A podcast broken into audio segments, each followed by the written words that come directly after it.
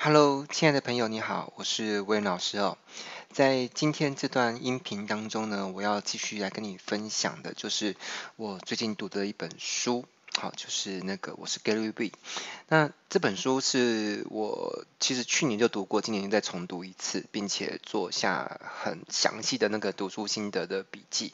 好，如果你有看到我做这个笔记的那个心智图，你会吓大吓一大跳，这简直就是开一门课的的那个细致的程度。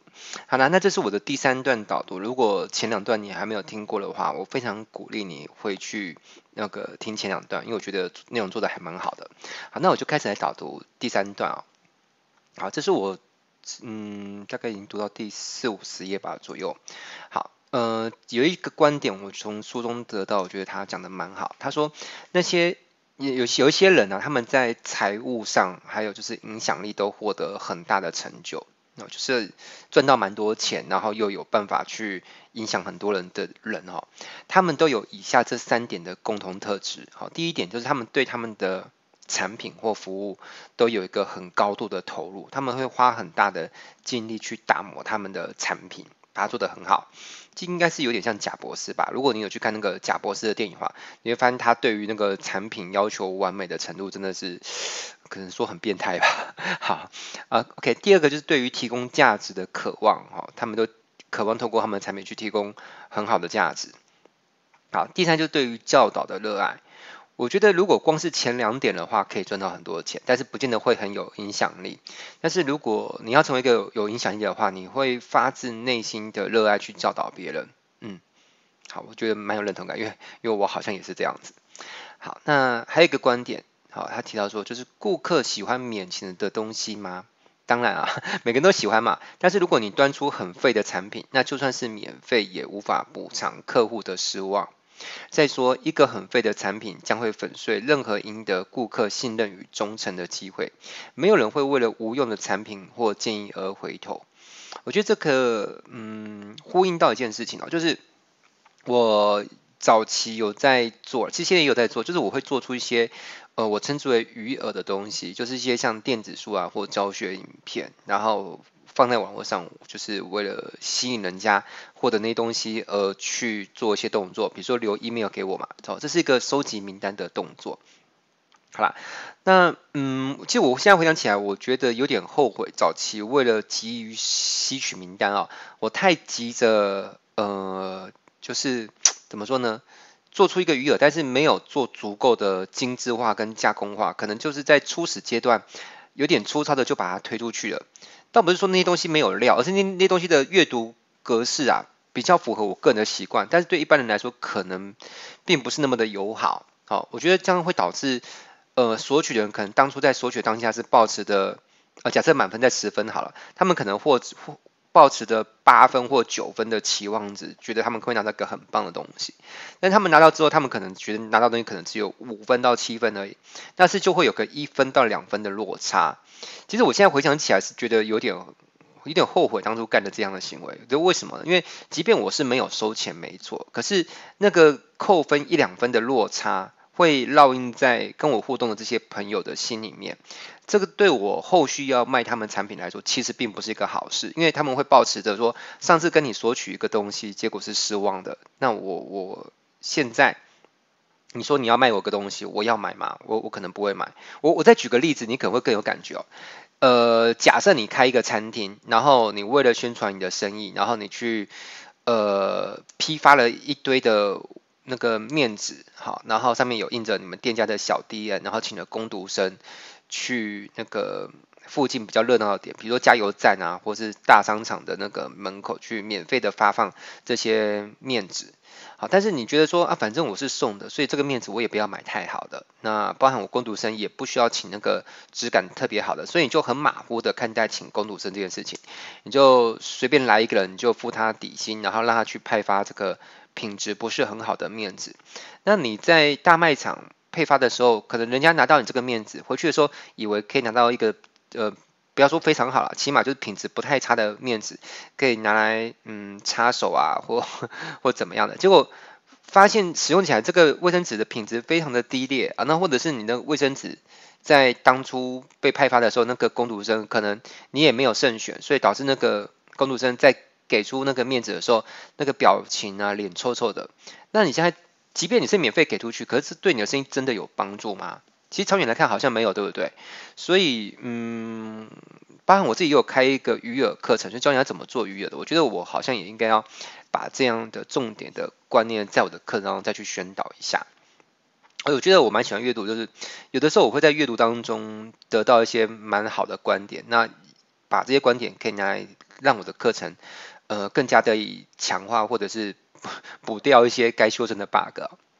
好啦，那我我觉得这这个观点都很值得大家去去思考了哈，包包含就是说，我相信。不管你从事什么行业，你或多或少都有可能在不收钱的情况之下，为你的客户提供一些服务呃，不管是咨询啊，呃，或者是试用品什么的。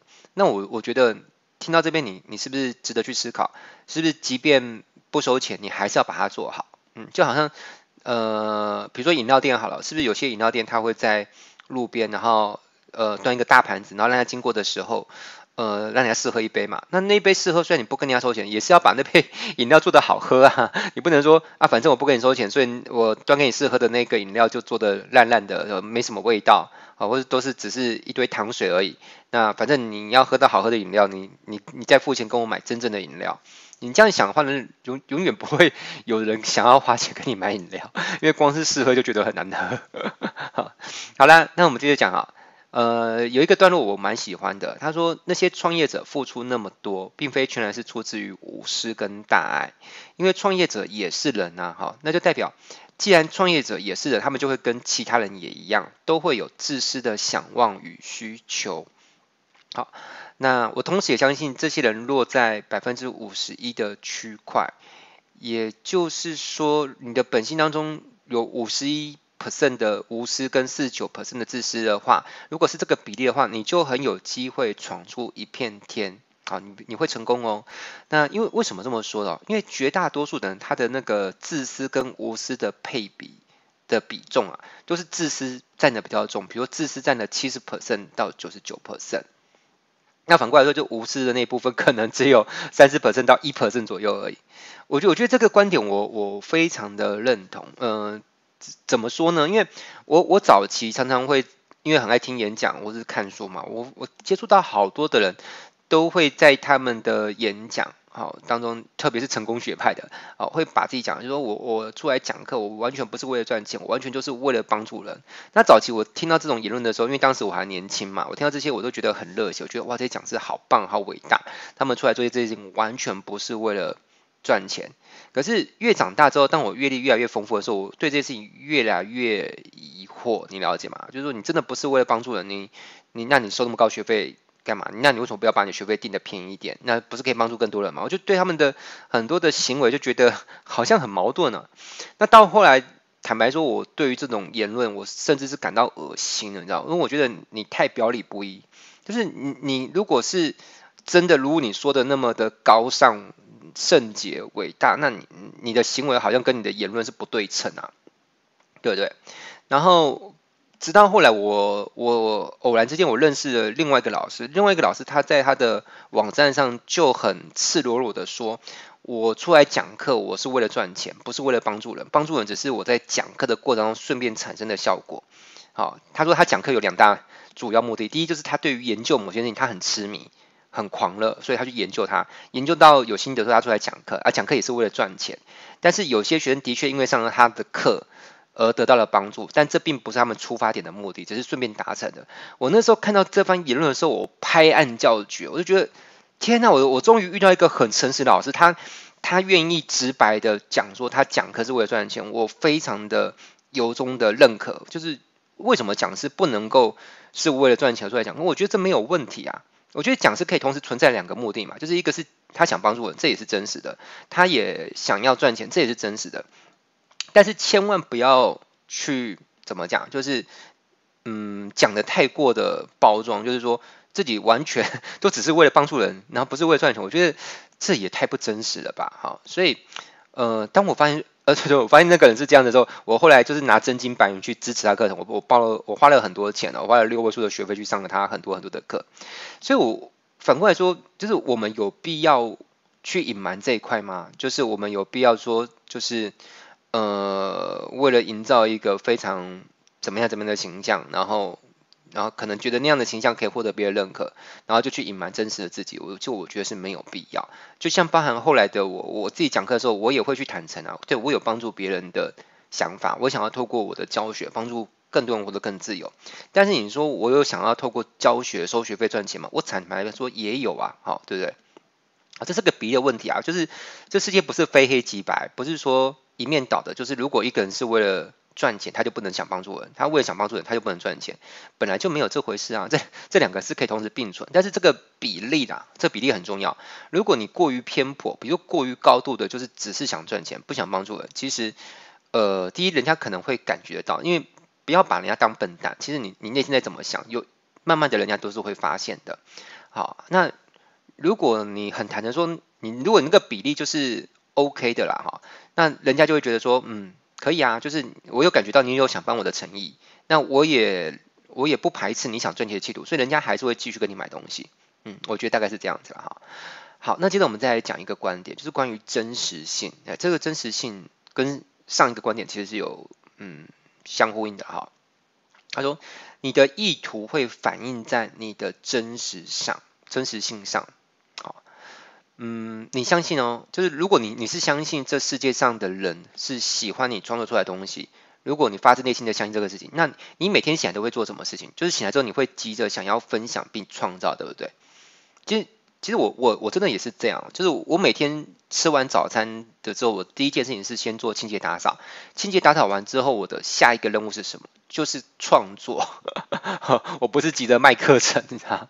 对，但我我我还是得卖课程，但是以优先任务来说，我是把创作这件事情、分享东西来说，作为我一天任务的起手式，有点像开工仪式那样子。好，然后。嗯、说，因因为你你相信别人会喜欢，如果你不是相信别人会喜欢，你就不会想做这个事情。好，我也我也很相信我的脸书上的朋友啊，他们都喜欢我的 po 文，所以我我会先去做这个动作哈。那所以这样子一来，相较于那些在自媒体上沉迷而算计的人，因为很多人他就是为了想要沉迷，想要赚钱，然后他会做很多的的谋谋算啊哈。那你的成就将胜出千百倍。但但是我我我讲到这边，我要做一个修正平和之音，就是我觉得这东西要取一个折中点，就是你既不能够过度的积极营，也不能够完全不谋算啊。我觉得过与不及都都不太对啊，要不然就会产生一种奇怪的结果，就是你你过度于谋算，其实人家会感觉到你每一则文，就是你把你的 po 文啊搞得像是个广告墙一样。诶，有没有这种人？我相信一定有。你有没有看过你的脸书或 IG 或微信朋友圈？有些人就是把他的那个动态消息搞得就是就是一面广告墙。那你会你会想要去观赏它吗？不会，你就可能会把它解除好友，取消追踪，对不对？好，或者是他的意图很强，你感觉到他的 里面散发的浓浓浓的那个机关陷阱的味道，那你也不会想要去关注他。那如果一个人他是常常就是发自内心的跟你分享好东西，那那种那种 feel 你也会感觉得到。但是如果如果你纯粹都只是一直分享东西，你没有任何后续怎么变现的想法的话，那也有可能就是做 做心酸的，做爽的，结果最后 我完全没有带来任何商业价值哈。好，嗯，好，那我接着讲啊。他说，对于消费者来说，真实性是让他们很喜欢并且感到欣慰的，因为活在这个社会上，消费者总是感觉到自己是被利用、被算计，或者从未了解事情的全貌。我这边夸虎补充一下，就是你会发现，其实很多人就是他们，即便不特别聪明，学历也不是特别高，但是。嗯，傻人有时候也不是真那么傻。其实很多老百姓他们是知道，这是个社会上有些讯息是被遮掩的，也就是说，他们拿到的是不完全的讯息。他们隐隐约约或多或少都知道这个事情，好，只是他们有没有认认真的去醒过来，去看待这个事情，或者是拿这个事情来抱怨。好，所以当他们在面对另外一个网红或是 KOL 的时候，他们发现这个人继续在拿这个态度来对付他们，其实他们。呃，闽南语就说刚刚就是你知道，就说好啦，你你过来去投我栽了哈，就是你你又在在耍这些套路哈，所以呃，当他们发现有一个人他是很真实的在给到一些资讯的时候，其实他们会觉得很开心，很喜欢，呃，也很欣慰说，终于遇到一个人不再是这样子这样子来来玩我，你知道哈。还有就是不要企图假装哈，因为你假装到后来，你终究会露出真面目啊。就像呃前一阵发生的那个某某明星艺人被他的老婆在 IG 上踢爆的这个这个事件。好，就是如果你你就是想要，但我不知道这个事情存不存在这种可能性。就是如果一个明星或是一个艺人，他就是想要同时有复数伴侣，他就是坦诚，那他这样他的唱片还还有办法开得好？还卖得好吗？他还有办法开演唱会让很多人去去买票吗？这个我我不知道啦。但是如果有一天这样的一个平行宇宙是存在，就是有另外一个宇宙空间，就是消费者不会再去因为着一个人非要有个好男人、好爸爸的形象才会买单。就是 even 他是一个呃，可能 maybe 同时有多开放式关系啊，或多个伴侣，那他也很坦诚，但他也会把他的歌唱好，跟展露他的才华。那那样的平行宇宙的。嗯，粉丝们还是会继续去买他创作物的话，那我觉得在那样子的宇宙空间里面，这些歌手啊、艺人将不会再为了包装那样的人设去企图假装一个不是自己的自己。好，这是我一个想象。好，你也可以把你的答案打在那个就是本本期节目的下方，说说你对这事情的想法。好，那我再继续往下讲哦，就是我有看到一些很棒的句子，来我找找看。好。这边有一段话，他说：“我深切而且执着的在乎自己留给后人的东西。我希望我死去的时候呢，世界会为我而，而哀悼，不仅仅是因为我是个像样的人。好，这边指的像样的人，应该是指说赚很多钱吧？啊，呃，也是因为我建立了某个巨大的东西，就是别人会为他的离开而难过，是因为这个人他在人生的时间当中建立了某个巨大的东西。”呃，这个部分我很有感触，因为这就是我现在想做的事情。呃，我说说我想做什么事情啊？对，我想要在我有限的生命当中，我录制这段音频的时候，我四十五岁，我不确定我还能够再活多久，因为我父亲是大概六十三岁的时候往生的。那如果我活到跟我父亲同样的岁数，这就意味着我可能还有十九到二十年左右可以活。我希望未来这十九到二十年，我可以怎么活呢？我要为这个世界留下什么东西呢？我希望。呃，我可以留下两个东西啊。第一个就是我希望留下一个叫做嗯，我叫做自由人计划。我希望可以透过一个一个系统、一个机制，有点像那个诸葛亮在江东摆下的时阵。那即便诸葛亮往生了之后呢，这个时阵都还能够发动去困住敌人。当然，我不是说真的要摆出什么阵法去困住谁。相反的，我是希望可以摆出某个阵法。那有一天，这个阵法即便威廉都已经不在了，都都都往生了，那这个阵法还能够发动作用。我我猜啦，可能是类似像我可能有某个网站，那只要有人在上面填表单还是怎么样的，他就会陆续收到一些教材。这个教材可以帮助一个被老鼠赛跑所困住的人，可以实现一个自由的人生。也大概是这样的想法。好，就把它称为叫自由人计划。我已经做出一小部分了，但。还没有做得很好，好，后来出了一些状况，我我可能找时间，我再把这自由人计划再把它做好一点，做好再跟大家发布。呃，这是第一件事情。那第二件事情是我想要，就是因为我是个很爱学习，而且我发现我的输入输出能力相当之好，我可以把复杂的事情呢讲解成让别人听得有趣，而且能理解。我发现这是我的天赋。呃。听讲讲起来好像没什么了不起哦，对，但是你越仔细想一想，就觉得，诶，能够把一些复杂深奥的东西，然后可以理解之后还能够输出，然后讲成让你一般人都听得懂，而且还还不会觉得无聊，而且想想这也也不容易啊哈。就像金凯瑞的搞笑或周星驰的搞笑，你看看起来好像搞笑没什么，但是你觉得搞笑到那种程度，真的也是很了不起的哈。像我是周星驰的的 fans 啊，好，好，这这两大东西都是我希望能够留下，就是我希望能够。呃，就是继承前人的商业智慧，然后我希望可以总结输出成一套商业智慧，也也许啦，我暂时把它取名叫弱水商道。好，顺便讲一下，呃，有部韩剧，好，它有出书叫《商道》，超超好看啊，大推，好，可以上网搜寻一下。我希望可以总结出一个弱水商道，可以留给呃往后的人，他如果想要创业或是取得商业的成就，他可以呃最大限度的避免摸索跟失败。然后呢，可以做出一个比较高效益的呃商业的成就跟赚钱啊，大概是这样子啊。好，那我再讲回来，好说好，呃，要能够让自己离去的时候，世界会为自己而哀悼的话，而且能够在有生之年能够建立商业的的就是预测商业者走向，留下某个巨大的资产给到这世界的话，要达到这样的目标，唯一的方法就是当一个好人，当一个慷慨的，当一个在乎的人。嗯，我觉得这这本书真的好棒啊！我觉得几乎可以用字字珠玑来形容这本书，一点都不算过分的夸赞。嗯，对。好，这当然这也导致我做笔记做的很辛苦，因为我几乎每一页都要停顿下来，然后很多地方我。那个都要做笔记，这个知识浓度是很高的。好，那我们今天来讲一下这本书当中提到一个我觉得算是很精彩的案例。好，这个案例叫做刘易斯·霍斯。这个人呢，刘易斯他原本是个明星足球员。好，大大家如果有在电影上看到美式足球，都是那种很激烈的冲撞，很容易有运动伤害的。好，那他同时也是个十项全能选手。那他在某一次的比赛当中，就是。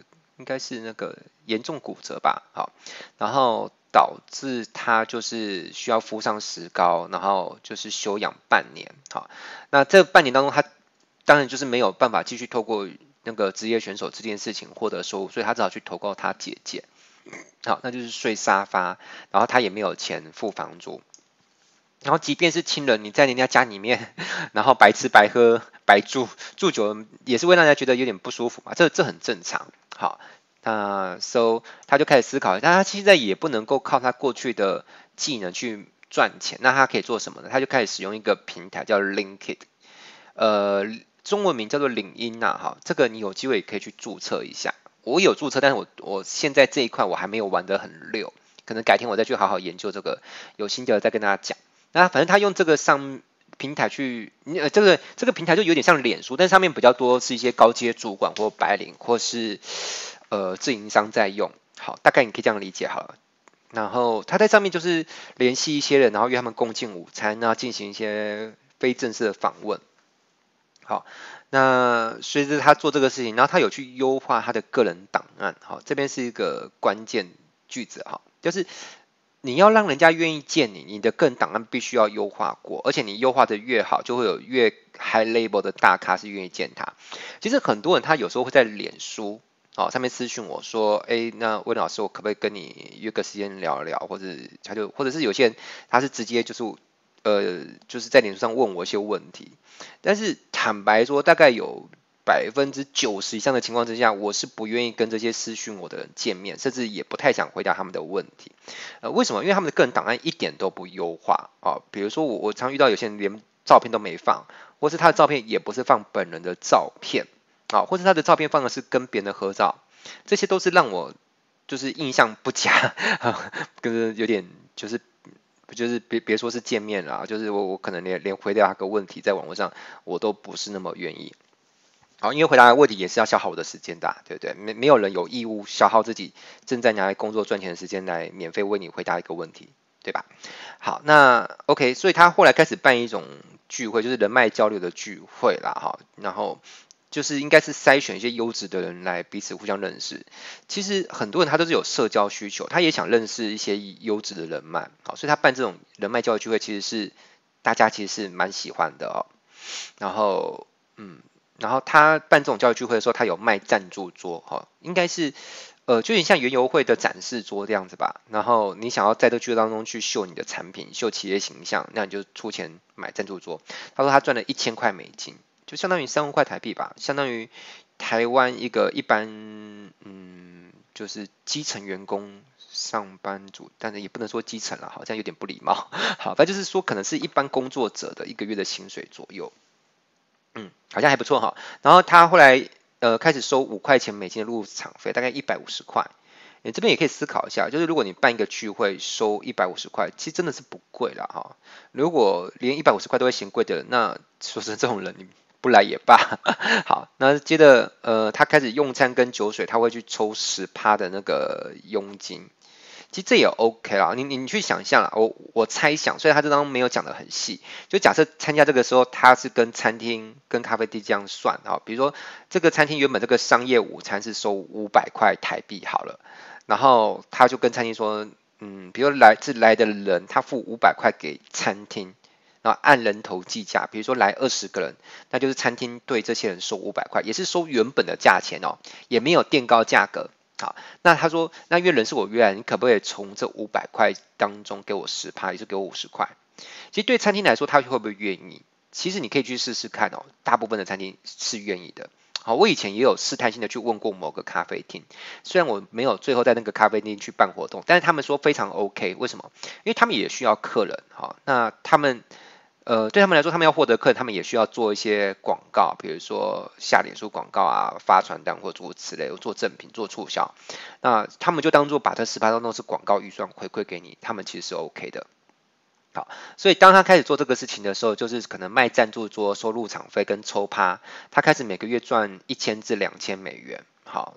就是相当于台币三万到六万吧，其实也还不错。你想想看，如果你能够办餐会，然后可能一个月办个两场吧，然后赚这样的钱，那你觉得这样 O 不 OK？我我个人是觉得 OK，甚至其实我做新的笔记到这边的时候，我甚至有一个 idea，就是我可能会想要养一个助理。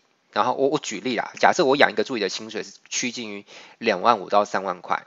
假设是这样子哦，那我如果有一套 SOP 可以交给这个助理去帮我办餐会，那这个餐会如果能够产生大概四万到六万左右台币的收入，那不就足以去 cover 掉我请这个助理的成本，对不对？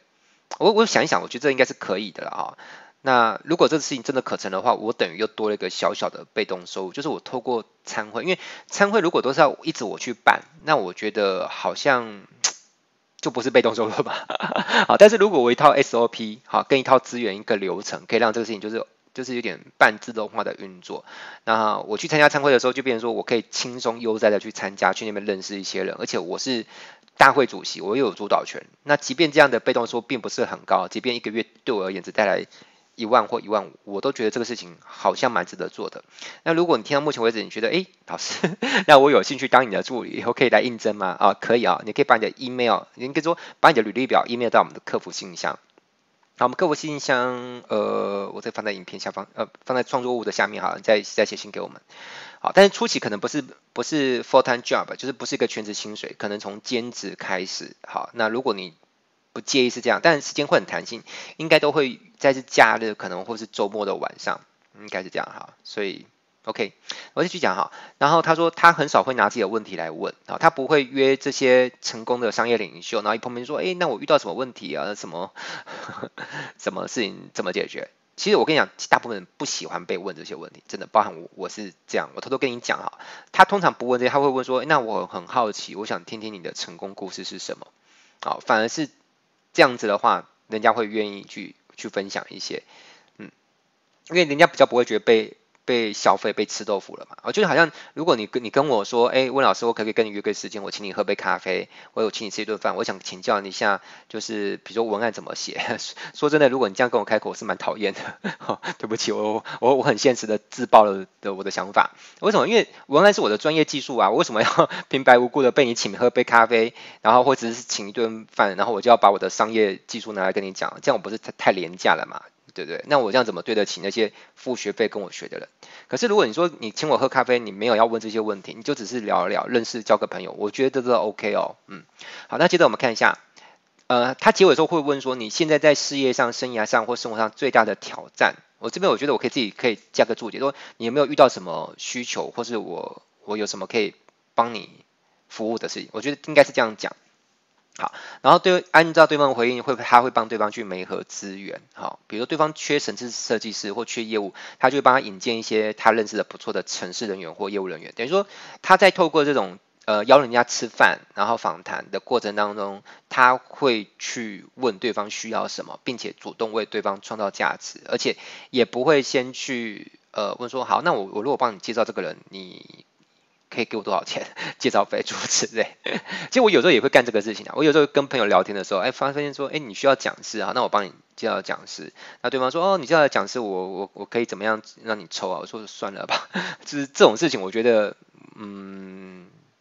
就是没有什么抽的必要了哈，就倒不是说我不想赚钱，我会看事情而定啊。就是有些事情，我觉得就是做这个事情呢，我觉得我没有居中产生太大的产值。比如说我帮你做讲师的引荐，我当中如果我也没有做到品管跟训练或什么什么，我单纯只是把你的讯息泼在我的脸书上或是我的群组当中，然后让有兴趣的人自己去联系你。我觉得像这种事情，我觉得去去抽趴，我觉得嗯，没啥意义啊，对对对啊，我就万一到时候这个人你们弄得闹得不愉快，要找我负责，我也不想负这个责任，所以我觉得我我要抽居中抽钱，一定是我要负起某种责任，或者从中去创造某个价值，我才会去赚这个钱。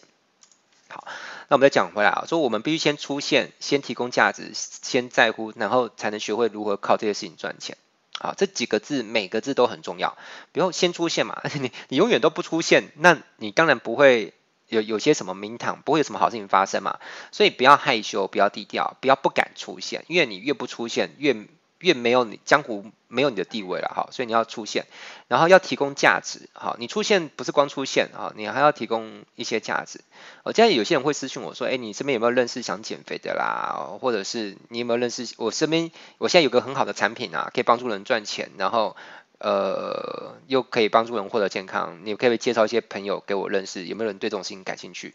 我心中都很想骂脏话，说好了，我就骂出来了，就骂了。你到底你到底是谁啊？我跟你熟吗？你说你你说你的产品能够帮助人健康，又帮助人赚钱说话的？那我跟你讲，我身边有一一千个学生都有类似的东西，呃，到底为什么我不优先去帮助我那一千个学生？的的事业发展，然后帮助你这个在网络上跟我一点都不熟的人，然后你发个讯息给我，我就要认真停下来，我我去思考说，我有没有适合的引荐给你？我真的搞不懂为什么这些脑袋可以像小朋友一样这么单纯，还觉得发这个讯息会有用。好，接着再讲一下，就是。呃，他会这么做，他说他会找一些餐厅，然后问说这些餐厅最冷清的时候是什么时段？好，比如说这个餐厅如果跟他回答说星期二或星期三的晚上他们生意最差，他说 OK，那我在你们生意最差的那个晚上。帮你们带五百个优质客人过来，我听到这个觉得超酷的。不要说五百个，你能够能够帮一个餐厅，在它很冷门的时段，因为餐厅冷门的时段，他们还是要付房租、水电跟那个工作人员的薪水啊，对不对？还是要备料。如果你能够帮一个餐厅在他们没啥生意的晚上带五十个好或三十个客人过去，他们就把你当财神爷，好不好？对不对？你要跟他说抽十趴吗？没有问题啊，好，对不对？好，那。他他后来是我这边记录一下他的结果了，因为结果很重要。好，他说他在一年办二十场活动，创造了两两年创造两百五十万的营收。我这边用保守估计的汇率去换算，这等于两年的营收相当于七千万台币。我靠，这是太酷了，有没有？对 呀、我就觉得，讲到这我就觉得，我觉得我突然就是又不灵又又跑出一个灯泡又亮，我觉得，哎，因为我。我是想说，他如果两年可以有七千万台币，但这是在美国啦哈。但是如果说我如法炮制，我有没有可能产生另外一个事业体，然后就是就是办餐会，然后呃两年七千万的营收，我觉得这这很值得搞啊，这这完全不比我现在专心办培训的营收来得差。哦，当然想是这样想，也是必须要有合作的 partner，我才能这样去搞啦，因为。毕竟我现在光是搞好我的培训本业，就要吃掉我很多的时间跟资源了哈。我如果自己就是心思太分散，也会导致我原本的事情没有办好，好会被我的合作伙伴会被他们碎碎念。好啦，如果有兴趣一起来来弄这个事情的话，可以再寄把履历表寄给我，说不定呃有一天我们可以一起来合作做这个事情，就是办办活动创造营收。好，那。就算没人联系我，我我觉得我应该是把我的课程的事情弄好到一个程度之后，然后我会做好充足充分的准备了，我再会再来呃运作这个事情。就像我说的，我可能会呃找到 part time 的人，然后合作一阵之后，再把它变成是 full time 的，然后我会有个 SOP 去 run 这个事情。好，因为我永远不希望呃搞一个事情必须要我事必躬亲去操作每一件事情，盯紧每个环节，这个事情才能运作。那那这个事情这样做就不对了。好，那。等到后来，就是他们后来把这生意卖掉，然后创办了 Podcast 频道，就是这个叫刘易斯的人，好，他创造这个叫 Score，不会念 G R E A T H，啊，算了，我不念了哈，反正就是就是他创办了一个 Podcast 频道，然后他去采访一些很厉害的运动员啊，然后名流啊，那商业巨子啊，大亨、大咖、大腕、大牛，就是采访这些人，然后在可能在采访过程当中，他们会有创作出一些启发人心的讯息。我觉得这蛮好的，我就我我好像也应该多花点时间来搞这个事情。好，那他的 IG 就是 L E W I S H O W E S，好，你有兴趣的话可以去关注一下他的 IG，我应该也会找时间去关注一下。好，那这一集的内容稍微有点长，我录到这边已经三十四分钟了，我不知道你喜不喜欢今天的风格。好，我自己是蛮喜欢的。那如果你有什么样的的想法，也欢迎你在底下留言给我。比如说，温老师，我蛮喜欢你这种真性情的表现。好，如果有人这样留言的话，我就太开心了。好，那我是温老师。也许，嗯，这本书我不确定还会不会做第第四集，嗯，因为我怕同样一本书一直做导读，会不会大家听腻？还是大家想要听别的书？但是我还是会继续继续做这本书的读书心得，把它做下去，并且做完。只是我做的过程中会不会创作出导读，就就不一定了，哈。对，然后啊，对，还有就是这本书我觉得很值得买，我会把这本书的购书的连结啊，博客来连接放在下面啊。当然，如果你发现有别的地方，比如说什么虾皮还是哪里有二手的，你你要去别的地方买也 OK，好，单纯就只是帮大家做个小服务而已，好吗？那就这样子了，那我们下期再见，拜拜。